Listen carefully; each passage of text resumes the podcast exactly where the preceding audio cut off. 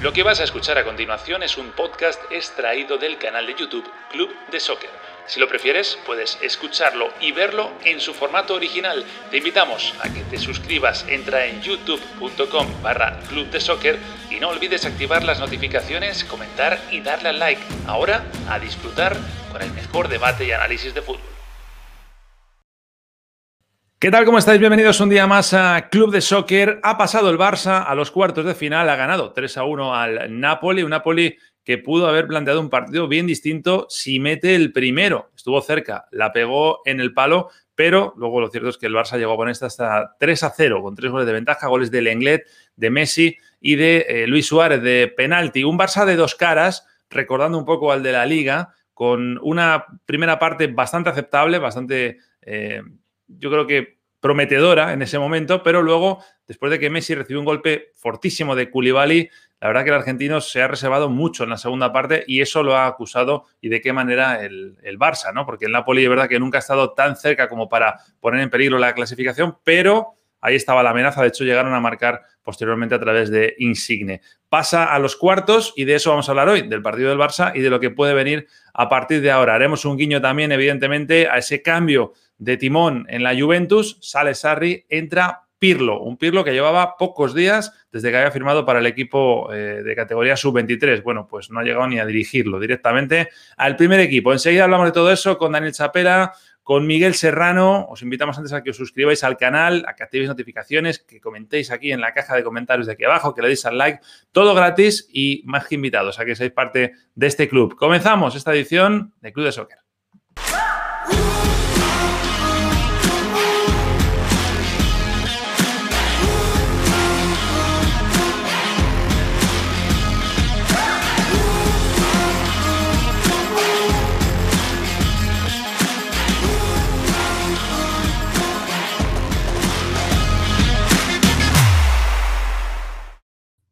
Daniel Chapela, Miguel Serrano, muy buenas chicos, ¿cómo estáis? Buenas. Hola, ¿qué tal? Hoy voy a ser distinto, voy a cambiar la dinámica porque no os he pedido ningún titular, pero sí quiero que en pocas palabras me defináis lo, que ha sido este partido para, para, vosotros. El partido del Barça ante el Napoli, con el que gana, pero yo decía al principio, no sé si coincidís, a mí por lo menos no me ha convencido mucho y no me da mucha confianza tampoco para lo que viene ahora. ¿Quién arranca, Miguel? A mí no, me convenció, no, me convenció, el Barça, a pesar de haber ganado, y no me convenció el Napoli tampoco. Eh, la verdad, esperaba más del equipo de Gatuso, esperaba otro planteamiento del partido. Me sorprendió que haya salido a buscar al Barça desde el inicio. Es verdad que tuvo la ocasión de Mertens que desperdició, pero dejó, dejó mucho campo abierto y le generó un contexto al Barça que es donde mejor se desempeña ¿no? y lo supo aprovechar. Yo diría que preocupante segunda parte porque es que lo, que viene es increíble, empezando por el Bayern. Y si pasan al Bayern tienen el City, bueno, el City o el Lyon, ya veremos, yo creo que sería el City en, este caso. Eh, como decía Sergi Roberto hace unos minutos en la rueda de prensa, eh, algo así como que estamos a tres partidos de ganar la Champions, ya, ya, pero, pero ¿qué tres partidos teniendo en cuenta cómo está el Barça? Porque la primera parte aceptable y prometedora, como bien decías Nacho, eh, con, un Barça que estas señales ya las ha dado en Liga, o sea, es un equipo que, claro, te aparece Messi, fíjate qué golazo ha metido, ¿no? Eh, eh, Suárez y, compañía, pero luego en la, en la, segunda se viene abajo y esto no te lo va a permitir un Bayern, te lo permite un Napoli, pero un Bayern no te lo permite, ¿no? Digamos que una de las conclusiones del partido de hoy es que, eh, por ejemplo, Setién eh, salva la cabeza. Yo creo que era un caso, lo hablábamos, ¿te acuerdas, Dani? Era un caso muy sarri, ¿no? O sea, si, si no ganaba o no pasaba esta ronda, seguro que no iban a contar con él. Pero bueno, eh, luego la rueda de prensa de Setién es para escuchársela y reflexionar, ¿eh? porque está llena de, contrariedades en sí misma. Dice que ha jugado contra uno de los mejores equipos de Italia cuando ha sido el séptimo de la liga, ¿verdad? Que ganó la Copa.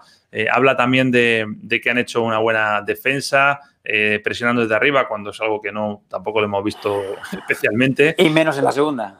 Total, que, a mí me da la sensación, chicos, de que me he montado en la máquina del tiempo y estoy hace tres semanas eh, en los partidos, quitándole a la vez de ahí para atrás, ¿no? Es el mismo Barça, prácticamente. Yo, creo que a, Setién lo que, lo que no le pasó hoy es que le desprendieran la guillotina, que se la soltaran, pero sigue con la cabeza metida. Es decir, yo, yo pienso que, que, lo elimina el Bayern, me parece tiene muchos números para que lo elimine y se termina eh, el ciclo de Setién. Es decir, la única cosa que lo puede salvar para mí es que gane la Champions y me cuesta mucho creer que con todo y Messi, eh, Barça puede ganar la Champions. Hace falta más que Messi para, ganarle al Bayern y para ganar la Champions. Es que fíjate, fijaos, la jugada de, Messi en, su, en su gol es una jugada que le puede hacer al Bayern, le puede hacer a cualquiera esa jugada Messi, ¿no?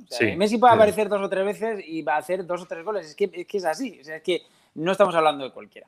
Pero, pero claro, eso lo tienes que refrendar con, un equipo armado. Si, si, el Barça fuese un equipo más o menos armado alrededor de la figura de, Messi y no nos recordase a la Argentina de los últimos años, que es una amalgama ahí de jugadores, bueno, sí, pero que, que, no, que, no es el Xavi Iniesta hace años y tal, pues, pues te daré una cierta confianza, pero es que, es que no te la da. O sea, eh, no, no es un. El, Barcelona en este caso no es un equipo fiable, más allá de, de, lo que es esa isla maravillosa que es Messi, ¿no? Y eso yo creo que lo saben también dentro del vestuario, ¿no? Sí. Y, hay, una cosa que a mí me parece preocupante para competir en Champions, que es eh, al Barça en los últimos tiempos se ha identificado siempre con una manera de jugar, con una idea, ¿no? Y muchas veces repetimos eh, el estilo Barça. El estilo Barça en este momento es lo menos preciso y definido que existe. Mm. O sea, eh, es muy difícil saber a qué juega el Barça. Es el equipo del Villarreal, es el equipo del Atlético de Madrid, es el equipo de hoy contra el, Napoli. Son distintas maneras de, desvirtuar eso que llaman idea, ¿no? A, mí me parece que justo el problema está allí, que es un equipo eh, desnortado, inconstante, sin un funcionamiento claro, que, insisto, para competir en Champions lo tiene muy complicado. Ya seguimos con el análisis del partido. Quiero hablar también del tema Messi. Vamos a escuchar antes a, Luis Suárez, ¿no? que ha sido el que ha atendido ya a los medios, a los compañeros de Movistar, la tele que daba el partido para, para España. Esto decía el uruguayo, hablando un poco de todo, del partido y de lo que viene también, porque también ha hablado del Bayern la dificultad que tiene el, rival, eh, genera muchas ocasiones en, su liga, acá sabíamos que, algunas posibilidades ellos iban a crear y bueno, eh, el susto lo llevamos desde el principio, pero por suerte no, no convirtieron, eh, convertimos nosotros primero, que eso era importante porque creo que, un gol de visitante siempre, siempre duele, te genera cierta incertidumbre, pero creo que, que manejamos muy bien el partido que lo que tenemos que, pensar eh, eran, eran avanzar, sabíamos que ellos no iban a presionar arriba, que íbamos a tener poco, poco espacio y, bueno, siendo conscientes que creamos pocas situaciones, pero nos vamos más que satisfechos y contentos con la gran primera parte que hicimos, que, que lo que queríamos. a partido único cualquiera tiene, tiene posibilidades 50 y 50. El Bayern es, es un grandísimo rival, eh, creo que, que, es uno de los candidatos, igual que, que nosotros, que todos los, ocho equipos que vamos a estar ahora en Lisboa, pero, pero bueno, los partidos que jugarlos, son 11 contra 11 en 90 minutos, 120, lo, lo que sea, para, para, bueno, para ver el equipo que haga mejor las cosas, eh, pueda avanzar a semi. Bueno, ya hablamos de lo que puede ser ese Barça-Bayern, aunque ya por lo que habéis dicho me puedo imaginar por dónde van los tiros. Pero tema Messi, ¿no? Eh, lo comentaba Dani, eh, alrededor de Messi no hay gran cosa, no está un equipo armado. Lo podemos incluso concentrar exclusivamente en la parte ofensiva. El propio Suárez no está bien. El propio Griezmann, últimamente es mejor que no te denominen que estás como un avión, que estás muy bien, porque luego el siguiente partido lo que haces es lo que ha pasado por ejemplo, con, con Griezmann, ¿no? Eh, esta pregunta no es de ahora, es de siempre, pero creo que ahora es un agravante más. Es el termómetro del Barça Messi. Es decir, las dos caras del Barça son las dos caras de Messi hoy, a raíz precisamente de lo que decía antes, de esa falta de Koulibaly que le ha hecho mucho daño. Y ojo, porque Messi eh, no va a pasar pruebas, pero por lo visto tiene el tobillo hinchadísimo y con bastante dolor. Hmm. A, ver, yo creo que eh, es verdad que Messi siempre es el termómetro y que hoy desniveló el partido. Incluso me parece le anulan un gol. Eh, por, lo menos discutible. creo, que, creo que debieron haberle anulado el del Lenglet eh, por, por, falta sí, correcto. y no el que le anulan, ¿no? Pero bueno, en definitiva, la superioridad estuvo y Messi fue determinante. Pero yo creo que hubo mm, digamos, más o menos una cierta compañía en, en, en, en, ese funcionamiento que le permitió a Messi llegar a ciertas posiciones de ventaja. El Barça no era superado, el Barça mandaba sobre el partido y en esa situación, digamos, llegó, pisó el área y tuvo, tuvo capacidad de desnivelar. El asunto es cuando, cuando el Barça no tiene el control del partido, que pasa muy frecuentemente y allí el propio Messi, a pesar de su grandeza, se diluye, ¿no? Ese es el 11% con el que ha salido hoy el Barcelona. Eh, que, bueno, pues con las ausencias que había de Arturo Vidal y de Busquets, al final el 11 que te queda, si tú ves este 11 dejando a un lado estado de forma, ritmo de competición y demás, es un pedazo de equipo. Al final estás con De Jong, con Rakitic y Sergi Roberto, que te dan muchas garantías, ¿no? Eh, no está tan descalzo el Barça, yo creo que el tema está más en, el rendimiento un poco de aquí también físicamente yo les he visto fundidos en la segunda parte. Es que eso es preocupante, lo de la segunda parte, eh, que, es un poco también lo que le ha ocurrido en Liga. Y, lo decía el otro día en, otro lado, eh, que si, ha, habido un reset ahora, ha sido un reset de vacaciones. Es que no ha habido un reset de, estilo, de estilo de juego, de proyecto deportivo. O sea, no, ha habido una tregua, una, tregua, yo creo, para que no se incendiara la relación septiembre-vestuario. Un descanso, pero ¿qué ha podido cambiar? Pues no ha cambiado nada. Pues están jugando a la baza Messi y que luego el Barça, a ver, cuando, cuando nos metemos con el Barça y le criticamos, tampoco lo estamos, lo estamos bajando a un nivel, ni mucho menos eh, muy bajo. Estamos diciendo que pues que le falta eso que tienen el City, que tienen el, Bayern Múnich y los equipos que en teoría son favoritos para ganar la Champions. O sea, que, vamos, que no le va a dar. Mira, esta alineación eh, es la misma exactamente que la que utilizó Valverde en el clásico, en el Camp Nou. Eh. Me estoy yendo muy lejos ya. Pero que, quiero decir, que, nada nuevo se va a inventar. Y por mucho que quiera Setién lo de volver al... Está claro que lo que dijo en su presentación ya no lo ha conseguido, que volver a, los, a la esencia del Barça. Bueno, pues eso, es, eso no lo vamos a ver. Aquí es que Messi frote la lámpara y, salga o se saque de la chistera pues lo que se tenga que sacar y, a ponerle una vela a Messi, que por cierto, estaba percibido. Si, llega a ver una amarilla no habría juego contra el Bayern, está la gente del Barça aquí. eso, iba a, preguntar eso precisamente, que, a lo mejor, no sé, a falta de entrenamiento le podían haber sentado, ¿no? Digo, con 3 a 0. Pues sí.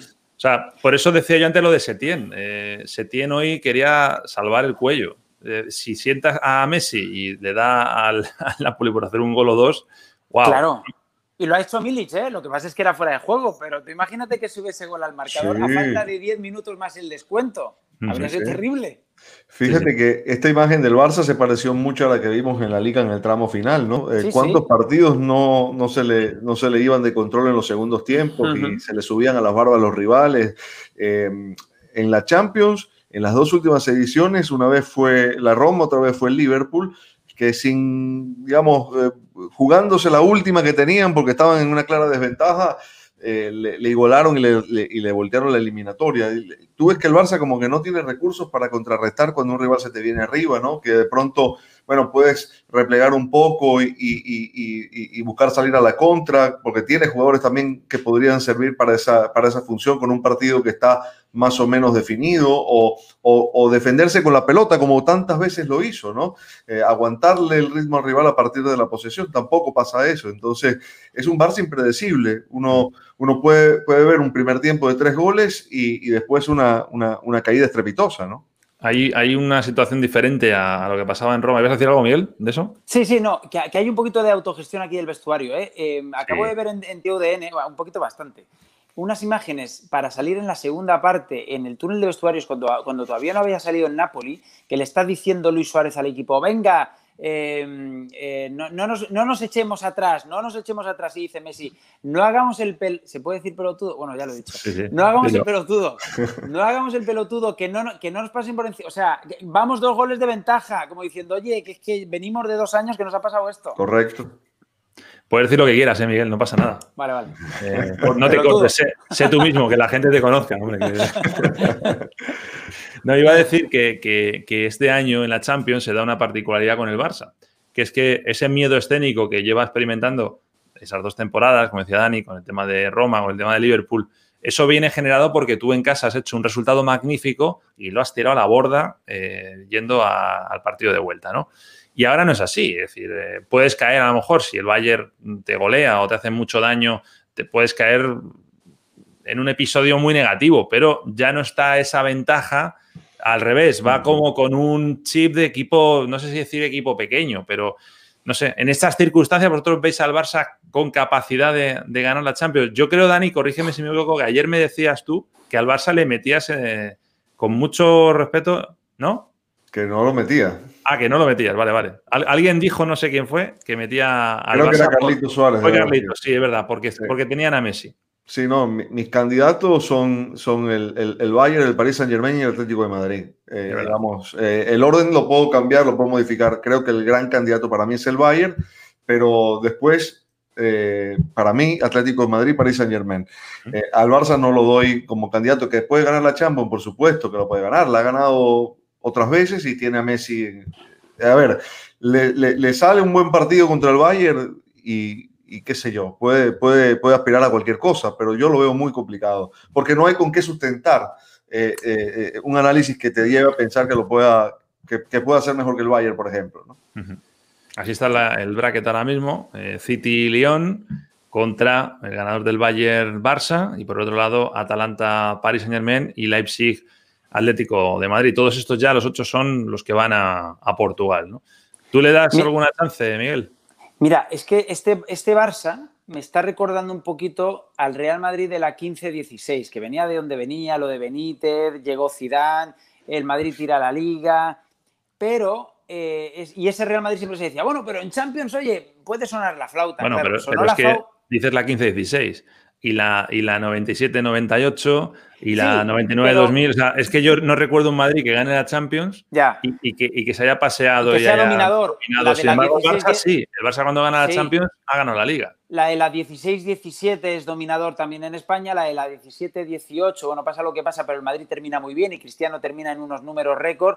Eh, pero en esa 15-16 ocurría que el Madrid tiene buena plantilla, sí, pero todo el mundo decía, pero es que hay equipos mucho mejores. Pero el Madrid tuvo suerte en los emparejamientos. Le tocó el Wolfsburgo, lo pudo remontar. tuvo que remontarlo. Le, tocó un City bastante, bastante pobre. ¿Os acordáis? El de Pellegrini, que en, el Bernabéu parecía que no se estaba jugando nada y era la vuelta a aquellas semifinales y habían empatado en Manchester. Y en Atlético, y, la final contra el Atlético de Madrid, que se acobardó en los últimos minutos cuando tuvo que ir a por, a por la final y luego llegaron los penaltis y el resto es historia. Bueno, pues, eh, pero claro, pero es que ahora el Barça tiene el, el Bayern y luego el City si gana la Juve.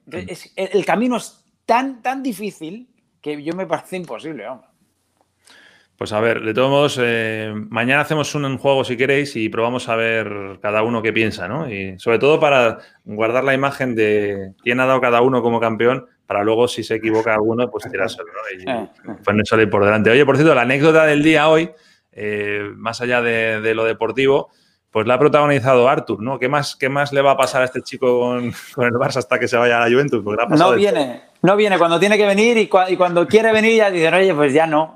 Exacto. Vamos a contarle a la gente, pues si no lo sabe, que Artur, mm, bueno, pues en un acto de normalidad con respecto a cuando era jugador del Barça en activo, digamos, eh, pues ha ido al campo, ¿no? Hora y media antes para poder ver el partido.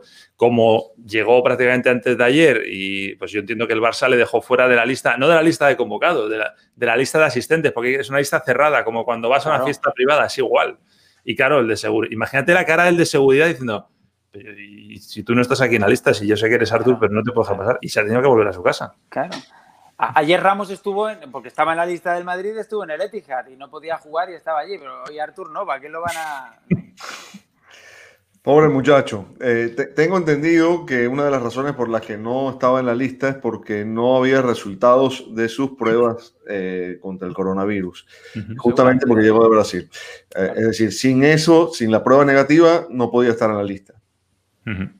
Bueno, pues ahí se queda, ¿no? Desde luego, si le hacía falta algo más para, para tener ganas de irse para Turín era esto, ¿no? que ya ni siquiera ha podido entrar a ver a, los suyos. Bueno, enlazo esto con Turín, con la Juve, porque va a ser eh, jugador de... A mí me ha sorprendido. Eh, no la salida de Sarri, sino va a ser eh, finalmente Pirlo, el que lleve los mandos de, la vecchia señora esto es como lo publicaban hoy en Twitter las oficiales. Sí, sí. Hay que recordar que hace días, no recuerdo exactamente, pero vamos, como mucho una semana, yo creo que menos, se hacía oficial su fichaje por el equipo sub-23. Eh, ya ahí empezaba el juego de, bueno, que se prepare Sarri el año que viene, porque cuando vengan mal, maldadas va a entrar Pirlo. Bueno, pues no ha hecho falta ni empezar, ¿no? Eh, ha, sido, creo que, demoledor el que caiga eliminada la Juve en, la Champions, porque contaban con estar en Portugal. Y la gran pregunta es esto, ¿no? Lo de Pirlo, un grandísimo jugador, ahí no hay ninguna duda, pero como técnico nos parece que a lo mejor le queman demasiado temprano. Pues yo creo que sí, perdona Daniel, pues es que yo aquí tengo ganas de decir algo y es que, eh, a ver, Zidanes y Guardiolas, ha habido Zidane y Guardiola. Y ya está. Así, en, cuanto a técnicos que, como que los contratas casi a la desesperada porque son santo y seña de, ese club en concreto, ¿no? Eh, no, no al hecho de que haya, haya habido jugadores que se hayan convertido en entrenadores que hayan sido muy buenos, pero aquello de ficharlo para un gran club, que es como darle la alternativa así de repente, eh, Guardiola venía de ascender al, filial, ok, Zidane venía de no hacer nada. Los dos habían entrenado, ese es el tema. Es que los dos yo no sé, Dani, Pirlo no ha entrenado, ¿no? Que yo Claro, pero es que Pirlo no ha entrenado. Entonces, te puede salir Zidane o Guardiola o eh, Inzaghi, Seydorf, Maradona. Eso es. ¿Me explico? Es que eso que dices lo, iba a mencionar yo. Eh, en Italia hay casos, yo creo que graves, y si me apuras hasta el propio Gatuso, que no salió mal del todo, pero también le pusieron demasiado temprano. Pero el caso, eh, aquella etapa de, yo creo que fue como en 2014, 2015, que fue cuando pusieron a, a Inzaghi, a Seydorf, y eran tipos que por un IQ futbolístico dices, bueno, pues puede ser que sean gente preparada para poder dirigir a, su club de toda la vida. Pero les tiraron el muerto demasiado temprano, ¿no? Y yo creo que esto puede ser un riesgo muy alto, Dani. Sí, yo estoy de acuerdo. Eh, para empezar, no sabemos ni siquiera qué característica de entrenador tiene, o sea, qué, tipo de idea de juego, qué tipo de fútbol le gusta. Uno lo intuye, pero con Gattuso también pensábamos una cosa y, terminó siendo otra, ¿no? Digo, Teniendo en cuenta que es la Juventus y que es Italia, decir, que ahí también los estilos de juego al final van todos cortados por el mismo patrón, ¿no? pero fíjate que la Juventus hizo, hizo una apuesta con Sarri buscando eh, otro tipo de fútbol, eh, con, con la idea de que con Sarri además de, bueno, ganar la liga que la gana siempre, podía, podía digamos, tener un juego más vistoso que con Allegri y, ni una cosa ni la otra, ¿no? Eh, fue, fue, fue, un equipo muy blandito este, este desarrollo y es una apuesta eh, gruesa eh, elegir a, un, a, un, técnico sin experiencia para dirigir a un grande, ¿no? Hay un factor también importante, no lo quiero focalizar solo y únicamente en Cristiano, pero eh, igual que Pirlo no ha entrenado, tampoco ha manejado vestuarios. Es verdad que viene con un aura, no sé si parecido al de Zidane, pero mm, Pirlo no fue Zidane. Eh, Pirlo en estilo era un gran jugador, pero no ganó lo que ganó Zidane. No es la leyenda de la Juve que Zidane lo era del Real Madrid. Y yo no sé, ¿no? Ese tipo de, de perfil de entrenador, si no se lo acabarán al principio no, pero el respeto siempre está al principio, pero luego cuando vengan maldadas no se lo acabará comerán, comiendo los, los jugadores. No es lo mismo, pero es una figura que se le puede parecer Hombre, yo creo que, eh, a ver, Cristiano ha sido más que Pirlo en, el fútbol, por mucho que nos guste Pirlo. Eh, no sabemos si lo va a mirar. Mira, desde luego no va a mirar Cristiano a Pirlo como miró Cristiano a Benítez, pongamos, ¿no? O sea, si llega Pirlo y dice a Cristiano, tienes que poner así el pie para lanzar las faltas, no creo que le ponga la misma cara a Cristiano, a Pirlo, que Cristiano le puso a Benítez. Pues eso ya te habla de que, bueno, de que va a haber una cierta, no sé si ascendencia, pero un cierto respeto, un cierto mirar eh, a la misma altura, ¿no? De inicio, de, inicio no hay duda, ¿eh? De entrada. Pero si te vienen dos resultados negativos seguidos y si empiezas la Champions perdiendo. Yo tengo la impresión de que personalidad para eso tiene, eh, sin, conocerlo en profundidad, pero ha sido, ha sido campeón del mundo, ha sido capitán de equipos grandes, eh, las ha jugado todas, es decir, tiene, tiene mucha experiencia, mucho vestuario. Yo pienso que eso lo puede manejar. El asunto, insisto, es que que, la Juventus esté para ganar la Champions con él, porque en este momento el proyecto de la Juve es ese, ganar la Champions. Ya la liga es un asunto casi cotidiano, ¿no? Eh, nueve campeonatos consecutivos. Eh, no es un incentivo, la han ganado todos los técnicos que pasaron por allí. Sí, sí, está claro. El tema seguro en el que va a mejorar la Juve eh, es en, que Sarri cuando ficha por la Juve, yo dije, ¿cómo pueden fichar a un tipo que siempre dirige con el chándal? ¿no? ¿Cómo puede ser? Que esto es Italia, que es la Juventus. Elegancia a tope. Cuidado, ha vuelto la elegancia. ¿eh? Y el porte que tiene Pirlo, ahí ya solamente en cuanto a imagen ha salido ganando la, la Juventus. Bueno, pues lo vamos a dejar aquí. Eh, eso sí, quedáis los dos convocados para, para ese programa que vamos a hacer de, de Quiniela, Quiniela Champions. A ver. Bien. Aquí estaremos. Eso será mañana. Hoy, de momento, cerramos aquí esta edición de, Club de Soccer. Abrazo grande, Dani, Miguel. Cuidaros mucho. Chao, chao. Chao, igual. Chao.